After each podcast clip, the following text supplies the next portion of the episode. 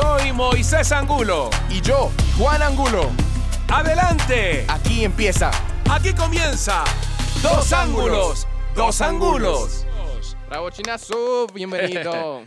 Un abrazo, un abrazo, esa mezcla de abrazo y aplauso para ti, para todos los amigos, amigas, hermanos, hermanas, toda la gente que se da cita eh, en cada pod, en cada podcast. en cada podcast. eh, Welcome to the podcast. de- eh, y aquí estamos, aquí estamos eh, felices, contentos como siempre hoy para abordar un nuevo tema que has propuesto y que me, me encantó. Un tema mirado desde dos eh, ángulos. Ángulos. o mejor dicho, desde dos, Dos ángulos. ángulos. Me place saludarte, eh, grande como siempre. Aquí estamos después de una semana eh, intensa Bastante. especial y lo que viene mañana y todas las cosas que, que, que se acercan y se avecinan será de mayor bendición todavía. Completamente, Chino. Es una alegría para mí.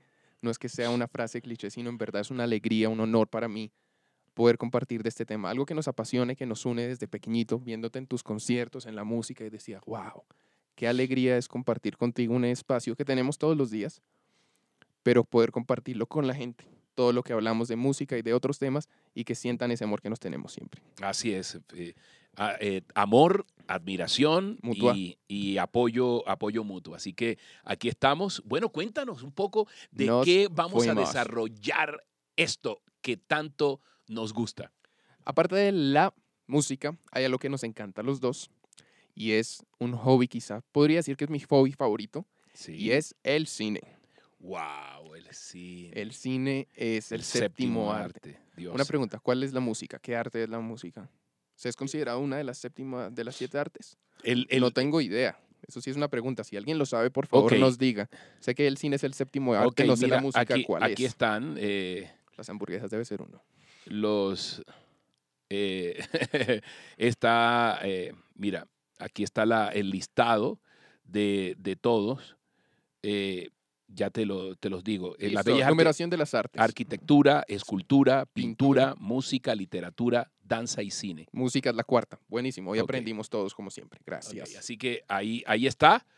Y por eso es el séptimo arte que nos encanta. Además, cuando yo recién llegué a, a la ciudad de Bogotá, ¿verdad? Me empezaron a, a pedir como trabajo en la escuela de teatro mirar muchas películas y esas películas empezar a, a observar las actuaciones y qué estilo de actuación era, a qué pertenecía, si pertenecía a Bertolt Brecht, eh, que era Stanislavski. Que para hacer un pequeño resumen, eh, Stanislavski, un gran profesor ruso, decía que uno tenía que vivir lo, el personaje.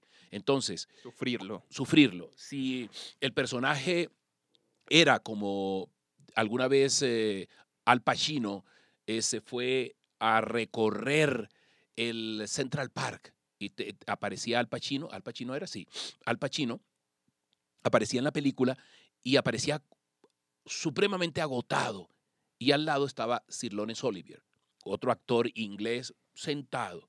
Entonces, cuando apareció este actor, le dijo, maestro, ya desbaratado después de correr muchos kilómetros, le dijo, ya vamos a rodar la escena. Sí, le dijo, ¿cómo le parece? Y lo vio sudado, transpirando, y le dijo, yo creí que usted era actor. Wow. Eran dos métodos. El otro decía, el, el de Bertolt Brecht es, yo no necesito involucrarme con las emociones, para eso soy actor, y tiene un mecanismo y una forma de, de abordarlos diferente. Y él se paró eh, rodando y tú lo ves en la película y se ve transpirando, se ve como el otro. Y el, el- el mecanismo, la metodología de, de Stanislavski es que tú tienes que vivir. Entonces hay muchos actores que, que si van a interpretar a alguien del cartucho van y se, o del Bronx y van y se internan. Y yo durante mucho tiempo ut- utilicé ese sistema. Si tenía que llorar, entonces pensaba en lo más triste, pero después cortaban y yo terminaba devastado y decía, no. Entonces adopté el otro sistema. Mucho mejor, me parece. Pues sí, hay, me hay- parece y no te lastimas tanto, además. Exacto. Hay gente que defiende el otro, pero a mí me gusta más. eh, por eso so- somos actores. Como ¿no? la escena de Gary Oldman, que tuerce la cabeza así hacia arriba en la película con la niña chiquitica, el perfecto asesino, no. asesino. eh, Perfecto asesino. Y sabíamos que él estaba ahí. Estaba así, no, no estaba, no No estaba actuando. todo, total, estaba real. Entonces nos fuimos, besos a todos, a, a Andrea, a, no, ¿cómo se dice? Ojit 142, a Eduardo Caso, a el Master Santi, vamos los pibes, un tremendo bajista. Nos fuimos con el tema de hoy que es música sonoras, bandas sonoras de cine. Bandas Hablando del cine. Sería imposible vivir sin la música. Hubo una campaña que hablaba de, sería imposible, ¿cómo sería? ¿Cuál sería la banda sonora de la vida? ¿Cómo sería la banda sonora? Y cambia. La, la banda sonora es, eh, es la gente que nos rodea, la banda sonora es el, el- el sonido de la ciudad, cada ciudad tiene un sonido, cada, cada ser tiene también como una, una, una música, ¿no? Cada uno está en una tonalidad. Entonces, las, las, la- las películas sin banda sonora, sin música, wow, qué tristeza. Completamente. Y Sí. la fuerza de la música que tiene es que te puede cambiar la misma escena. Digamos que hay una escena de suspenso y están dos personas en una cocina y va a suceder algo. La música te dice y te sientes para dónde va la escena. Si pones algo romántico, un piano chiquito, dices, no va a pasar nada malo. Si lo cargas de instrumentos bajudos, así mismo. Entonces la música nos direcciona todo y las escenas más bonitas siempre las recordamos en la cabeza con la música. Con la música, están asociados. Es decir, yo no recuerdo el Titanic hundiéndose sin Celine Dion cantando eso. Exacto. Total, ¿no? Así es siempre. Ha, ha habido también errores de, de productores. y de compositores y de- que no ven en verdad la imagen del director y componen algo que no está tan asociado. Exacto. Es un poco para, para mostrarse como, como músicos Ah, y no para interpretar, porque tú lo que dices, eh, los grandes directores de bandas sonoras son hombres que se meten allí en la piel de la película y uno siente, uno Totalmente. siente. La película le quitan la música y uno ¡op! se cae. Total. Por eso hoy vamos a mirar, vamos a ver banda sonora. Cuéntenos ustedes cuáles son sus mejores bandas sonoras, las bandas que se quedaron allí eh, sentadas en su corazón, que las escuchan eh, constantemente, eh, así no las escuchen, porque se quedaron grabadas en, nuestro, en nuestra mente, en nuestros... En nuestros corazones. Exactamente. ¿Cuál es la primera que nos vas a abordar hoy? hay una, una, yo imitaba incluso el caminado de una banda sonora de un gran director. Cuando yo diga el nombre ya la gente va a saberlo, ¿no? Es una de las grandes de él, Henry Mancini. Pero Por él- favor. podríamos ponerle a él eh, Desayunando con Diamantes, Víctor Victoria, que también nos encanta, Días de Vino y de Rosas, pero hay una antológica, hay una de selección, una banda sonora en clave de jazz. Atención, esta banda sonora eh, acompañó la nada menos y nada más gran película de La Pantera Rosa, dirigida por Blake Edward, en el año de 1963. No había nacido yo, quiero decirles. Creo que yo tampoco. Wow. Es muy sutil, ¿ah? Wow, mira, y está en clave de jazz.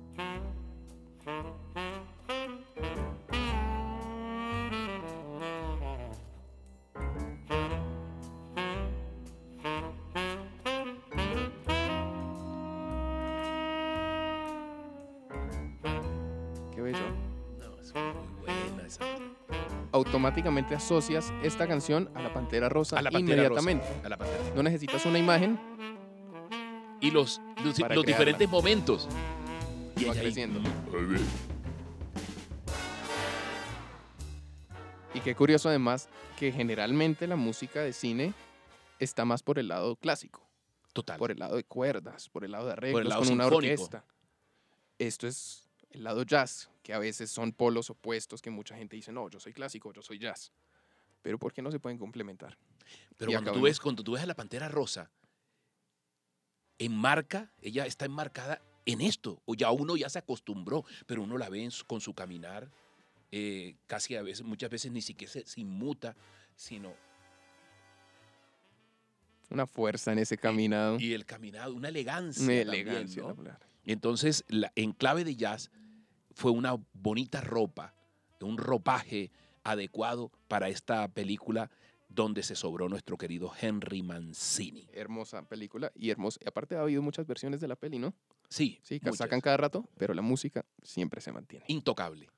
Yo me voy con una película que me encanta, que ha sucedido lo mismo que la Pantera Rosa. La música se grabó hace años, pero siguen sacando la película en diferentes versiones, nuevos actores, pero la música permanece. Lo que ha pasado es que nuevos compositores hacen arreglos encima de eso, pero la música sigue siendo la misma. A ver, ¿qué nos trae? Y me voy con una película que me encanta y tiene un dato curioso, sencillo pero curioso. Oh, Es Misión Imposible. Lo más, hay dos datos curiosos. Gran película y han Total. hecho 80 mil versiones. Imposible que se quedara por fuera. Y él la compuso varios compositores hace años, pero el compositor principal del motivo es Lalo Schifrin, Oh, que es argentino, ¿eh? ¿sí? ¿Viste? No sabía. Argentino full. Y ha hecho muchas cosas de cine argentino, pero su gran boom internacional lo dio Misión Imposible. Oh, buen Y otro dato. curioso es que normalmente nuestra música occidental está en 4 o en 6 en la métrica. Misión Imposible está en 5 cuartos. Para ver, déjamelo oír. Y eso lo hace peculiar y lo hace bonito. Wow. Cuatro. 1, 2, 3, 4, 5, 1, 2, 3, 4, 5, 1, 2, 3, 4, 5, 1, 2, 3, 4, 5, 1, 2, 3, 4, 5. Sencillo, pero bonito. Buen dato. Chévere, ¿no? ¿Cómo se llama el autor? Lalo Schifrin, Lalo Schifrin. Ve, y es argentino. bello, ah. Qué buena, qué buena. Tiene unos momentos. ¿Y, eh, y Y qué crece, podríamos, por supuesto. qué podríamos eh, hablar de qué ritmo? Tiene de todo, por supuesto, es tiene sus cosas de jazz, pero tiene unos cornos franceses detrás que la vuelven más épica, Pero en general es jazz. Acá hay un solo incluso. Lo han cambiado a diferentes saxofón, guitarra, pero el original es este.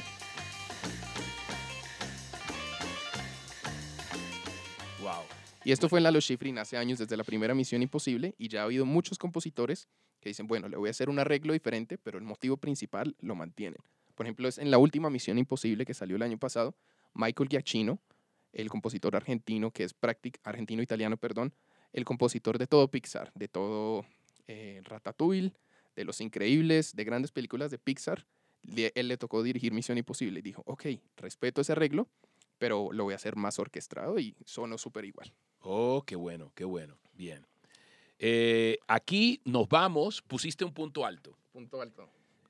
Un punto alto. Yo me voy hacia una saga, Una saga. también como tú. Una saga. Ah, no, más, más hacia, hacia la acción, Mejor. eh, con grandes actores.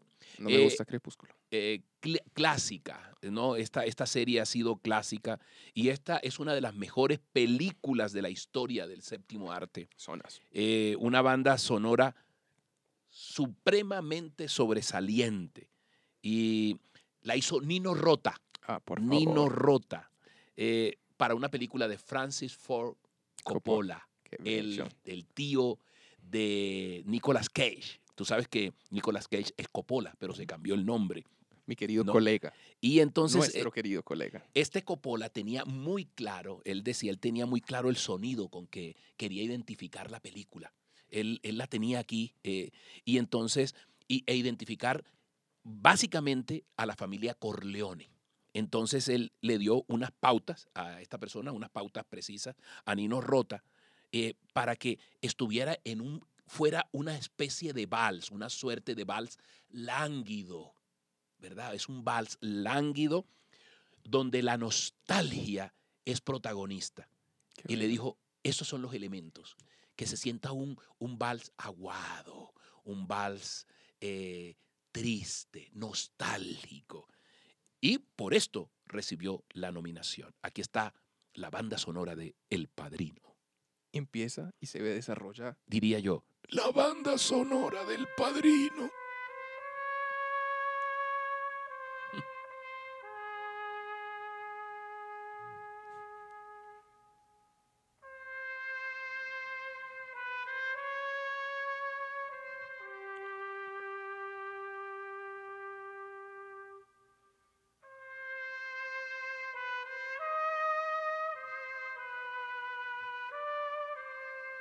Notas de melancolía y de tristeza. La trompeta y ya.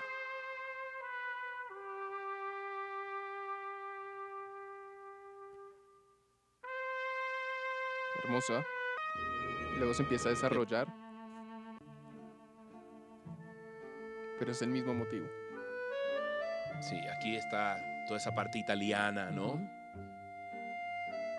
Pero mira el vals, ahí está, siempre presente. Y esas notas de, de melancolía, esas notas de vagas de, de tristeza, ¿no? A uno le, le recoge el corazón y uno ve esas escenas. Y lo más impactante es que en medio de, esta, de este vals hay acciones eh, fuertes, hay acciones decididas, hay crímenes, hay todo un, un complot.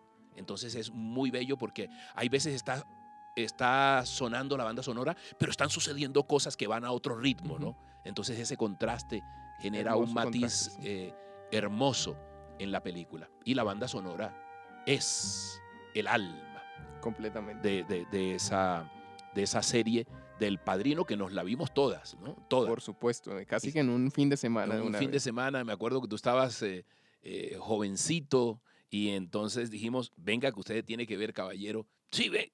Y ahí se quedó y después invitabas a tus amigos a ver toda la saga de, del Padrino, que es una, una serie espectacular. Completamente. Bienvenido, my man, José. Family, te amamos. ¡Oh, mi José! Te queremos mucho. Grande. La siguiente peli de la que voy a hablar es algo muy sencillo, pero que la película me encanta. Y es de un director que voy a hablar un momento solo del director mostrando su versatilidad, que muchos directores se enfocan. No, yo voy a hacer, perdón, compositores. eh, me voy a enfocar en hacer bandas sonoras para acción, bandas sonoras de terror, bandas sonoras de dibujos animados, que son súper complejas. Me gusta mucho que este director, Alan Silvestri, es súper versátil, como grandes como John Williams, Hans Zimmer y muchos más. Alan Silvestri, en esta canción, que solo necesita un piano para evocar tantos sentimientos hermosos. Wow. Esto es de Forrest Gump. Uy.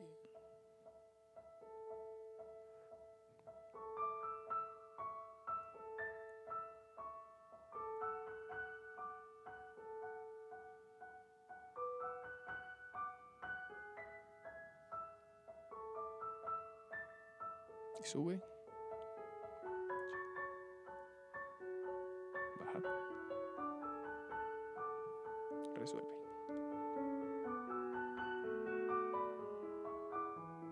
Inmensa ternura y, y hay un componente, hay un componente hermoso que es, uno percibe la inocencia de de Forrest, Forrest. Un niño.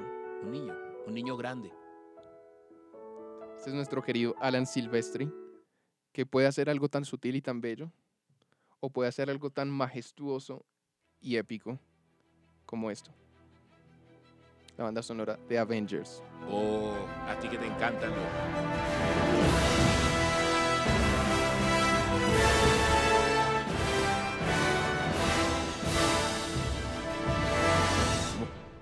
Épico es. eh, Señor Alan sabe manejar sensaciones Sabe muy bien, maneja. emociones. Sí, muy, muy bien. Por aquí al frente tengo a alguien que, que ha estudiado eso y, y bueno. ¿Dónde? Perfecto. Nos vamos. No me voy a dejar. No me ¿Cuál, voy a cuál es dejar. la tuya, Chinazo? Yo Bueno, sé pero, que traes grandes ah, cosas como siempre. ¿Cuál les ha gustado más? Eh, Cuéntenos que, cuál les ha parecido. Aquí es el momento de, de establecer cuáles son sus bandas sonoras, ¿no? Las bandas sonoras con las que se han creado, criado. eh, y hay muchas que han impactado. De hecho, pues película que sale eh, tiene una banda sonora que pretende impactar, ¿no? Y hablar el idioma de la, de la misma película. Cada año que nosotros nos, nos perdemos los Oscars, eh, los Oscars, eh, vemos allí a tantos compositores y tantos productores con tanta importancia como los mismos actores ¿no? y los directores.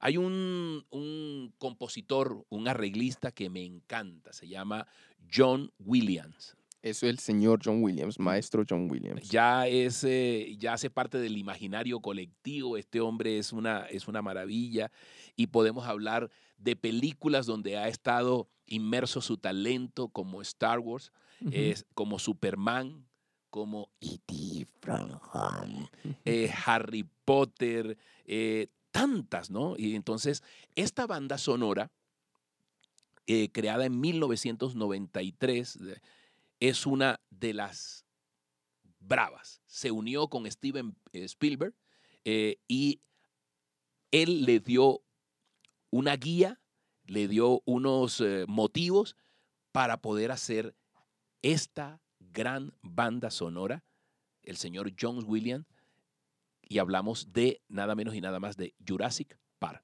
Fuimos a...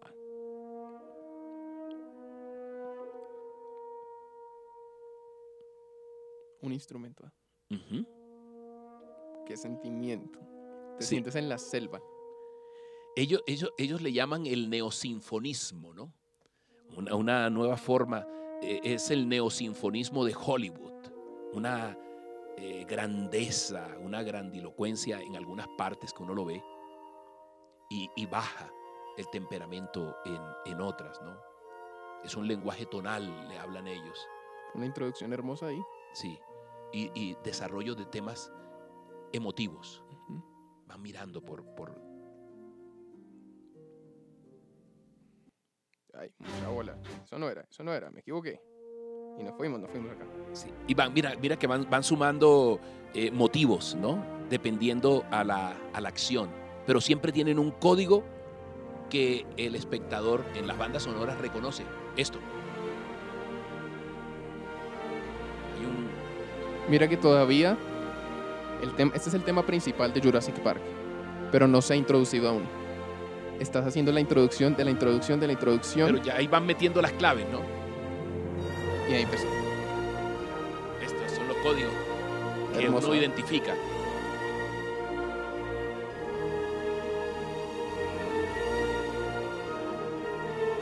Eso es la recordación. Hermosa de John Williams. Ese es el sello, esa es la impronta, ¿no? Señor John Williams es un verdadero maestro. Gracias que lo Es trajiste a la mesa porque es un mega compositor que admiro muchísimo. Es un dinosaurio. Es un dinosaurio enorme y también es un, un alguien de otra galaxia. Ah, porque tiene un conocimiento que va por en galaxias far, far away. Y es el mismo compositor de una película que es insignia, que es George, con el director George Lucas. Y la película se llama nada más y nada menos que Star Wars. Oh, Dios mío. John Williams, así como ha hecho grandes películas que mencionaste, también hizo Star Wars.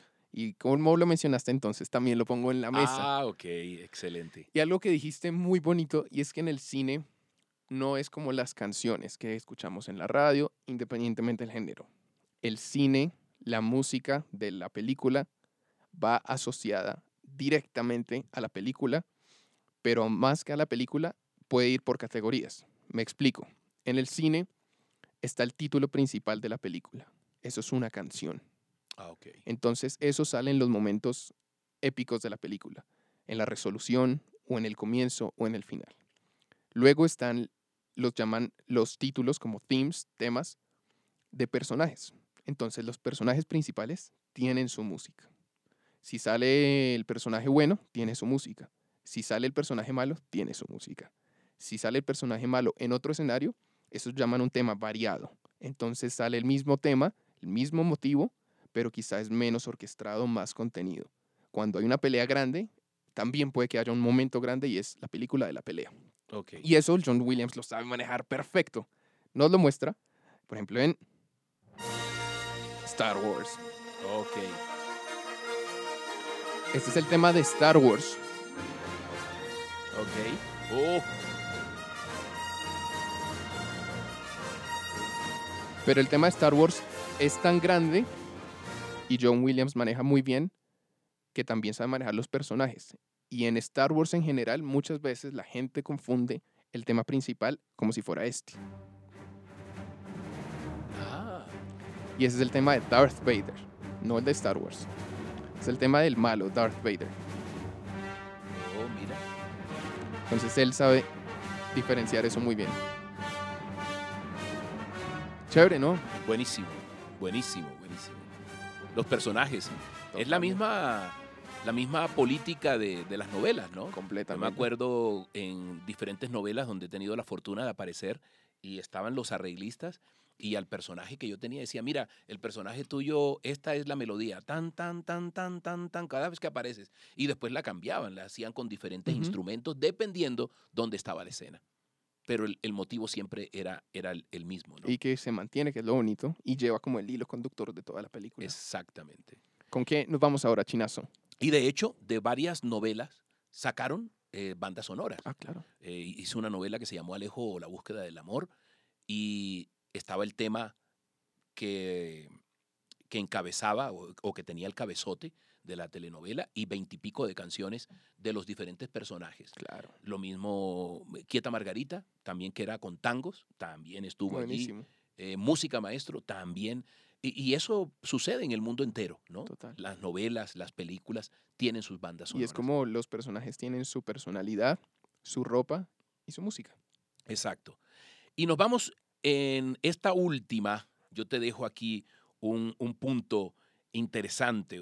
Zonas, Eh, no estoy tratando de noquear a nadie. Ojo. de porque- noquear. ah, ah, ¿De qué vamos a hablar? Entonces, en el año de 1985 aparece una película que marcó un hito interesante. Un actor que también es escritor, guionista, productor, estaba pasando por un momento difícil. A mí me gusta sobre todo lo que estaba ahí detrás. Eh, este actor, eh, me acuerdo que con su esposa, que aparece en la película, Así. eh, se, se dormían los dos juntitos, muy pegaditos, porque no tenían eh, cómo cubrirse. La situación económica era muy difícil. Él había llevado el guion a muchas partes y la gente decía, bueno, déjemelo acá. Y nosotros desarrollamos esto y le cambiamos. No, es que yo quiero hacerlo. Yo quiero hacer esta, esta película. Y la situación cada día se puso más difícil, que no tenían cómo comer, no tenían eh, las formas. Y fue tal el, el- el punto que él pensó, dijo, sí, pues sí, voy a entregarme. Pero no se rindió, eh, respondiendo al alma y al espíritu del personaje protagónico de la película. Y hasta que al fin pudo conquistar a una de las, eh, de las grandes productoras de cine y esta le copió y pudo hacer esta película icónica que se ha quedado en el, guardada en el corazón de nosotros con un golpe de, de más que como un golpe, con un espíritu de, de lucha y de nunca rendirse, vencido jamás, eh, ni aún vencido. Este, estamos hablando nada menos del señor Sylvester Stallone y de la película Rocky y toda la saga de Rocky en esta, en esta banda sonora que creó magistralmente Bill Conti. Y eso suena.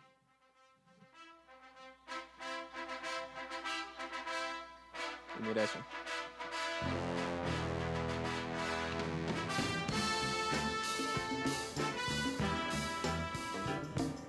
Es único, ¿ah? Único. Y cada sonido tiene una imagen para uno, ¿no? Yo lo veo corriendo, subiendo a la...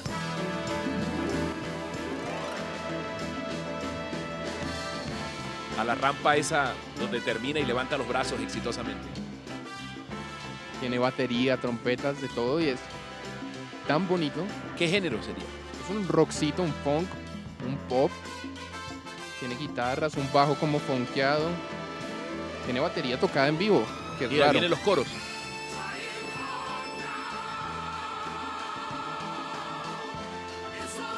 Y ahí entran violines.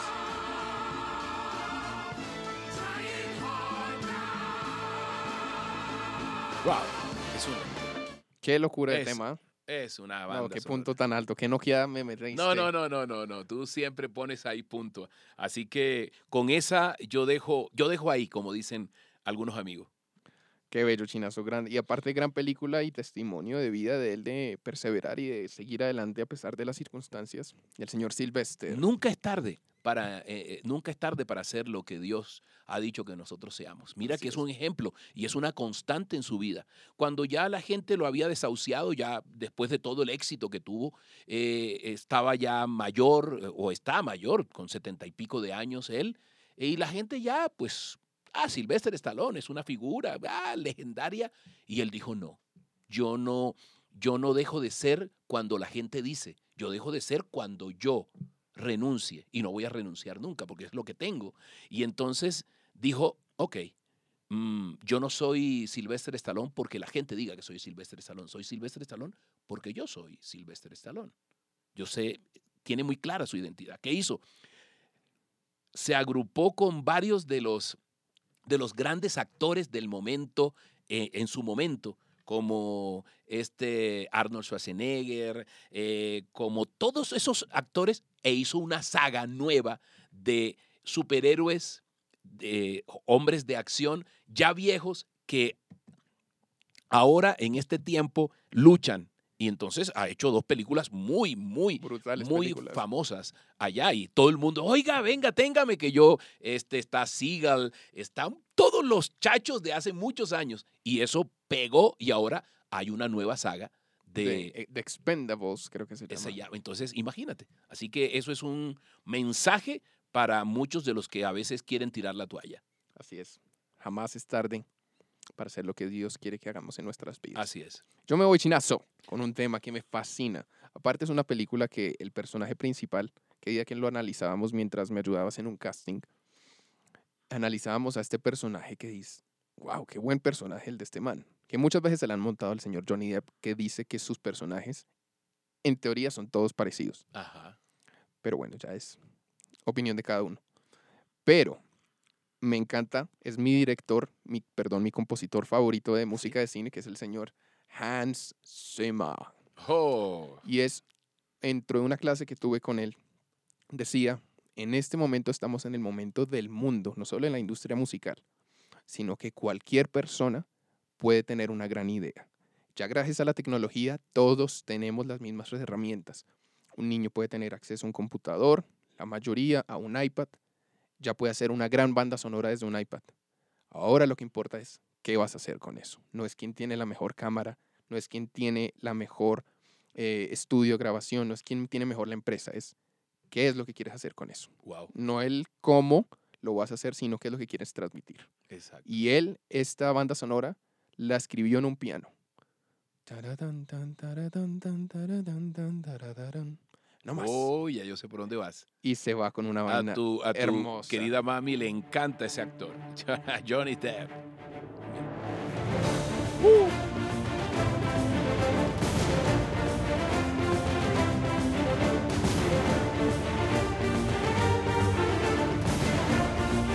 Repite, pero sube octavas.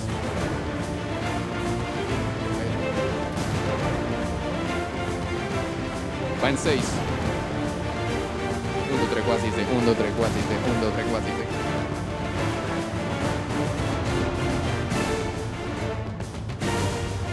Una carga Sube.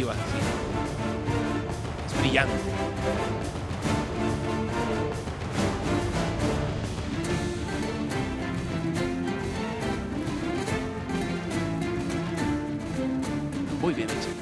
De ahí sacó que suena esta parte como Gypsy. De ahí sacó para su siguiente película, que fue Sherlock Holmes. Entonces tiene su parecido, Ah, por supuesto. señor Hans Zimmer. Y con eso os vamos, chinazo. Bueno, Qué qué alegría bueno, como qué bueno. siempre compartir música contigo, buen rato, aprender, compartir, reírnos eh, y siempre crecer juntos. Así es. Es un verdadero privilegio poder compartir tanto de lo que amamos, nos apasiona y hace parte de nuestra vida. Y agradecerle a Dios que nos permita mirar eh, esta música, mirar tantos puntos desde dos eh, miradas, desde dos ángulos y mejor desde dos ángulos. Gracias a ustedes por acompañarnos, gracias por estar allí, a nuestros amigos, gracias por apoyarnos, gracias por difundir este podcast y nos vemos la próxima semana que tendremos otro tema que queremos sea de su agrado y de su interés. Así que nos vemos pronto. Un abrazo gigante. Dios los bendiga. Gracias a todos. Dos Hola ángulos. amigos, soy Moisés Angulo. Y yo, Juan Angulo.